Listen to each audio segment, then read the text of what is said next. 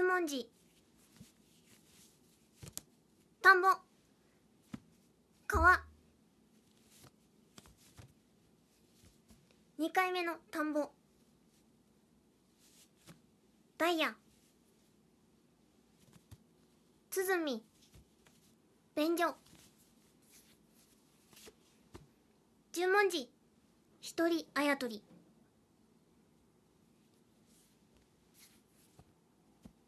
十文字。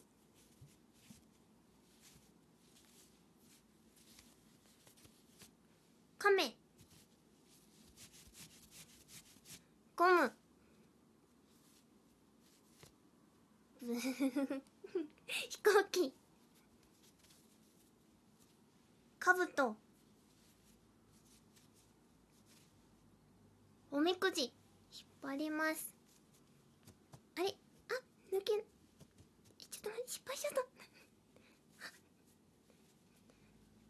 たおみくじ外れ。十文字。コーヒーカップ。エプロン。豆電球。物差し。十文字富士山どうもどうもどうも経験値です。このラジオでは私経験値が日々感じたことであったり思ったことを日記形式で記録するそんなラジオです。100回目の収録配信だ。冒頭のね音はですねもう何が何だかわからなかったと思うんですけれどもそうあやとりの音です。このあやとりの音。これはね100回目は絶対にねもう聞いてくださる方にお届けするってね決めていました。もうそれまでにね心折れずに配信し続けられたらいいなってね思っていたんですけれどもいろいろなね方に聞いていただけて100回目まで到達いたしました。うー。いつも聞いてくださる方もたまに聞いてくださる方も最近経験値のことを知ってくださった方もそしてねこれから聞いてくれるかもしれない方もねもうみん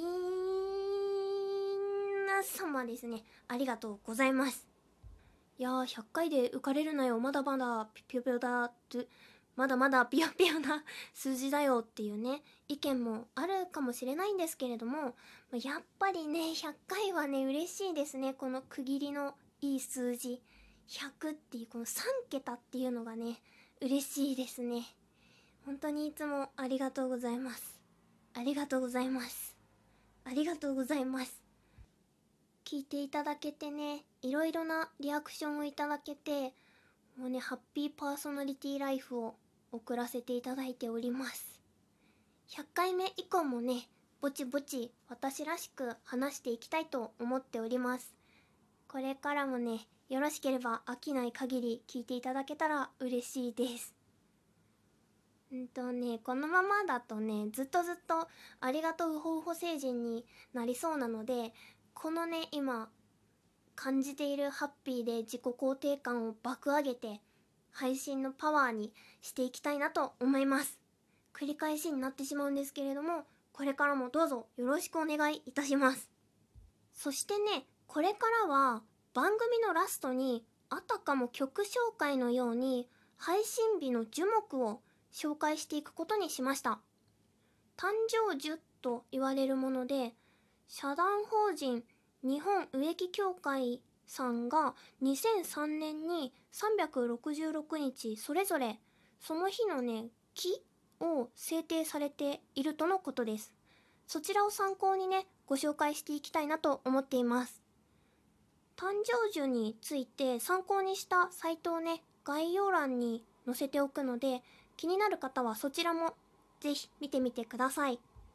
それでは3月18日の経験値ラジオ最後に1種類ご紹介しながら終わりたいと思います。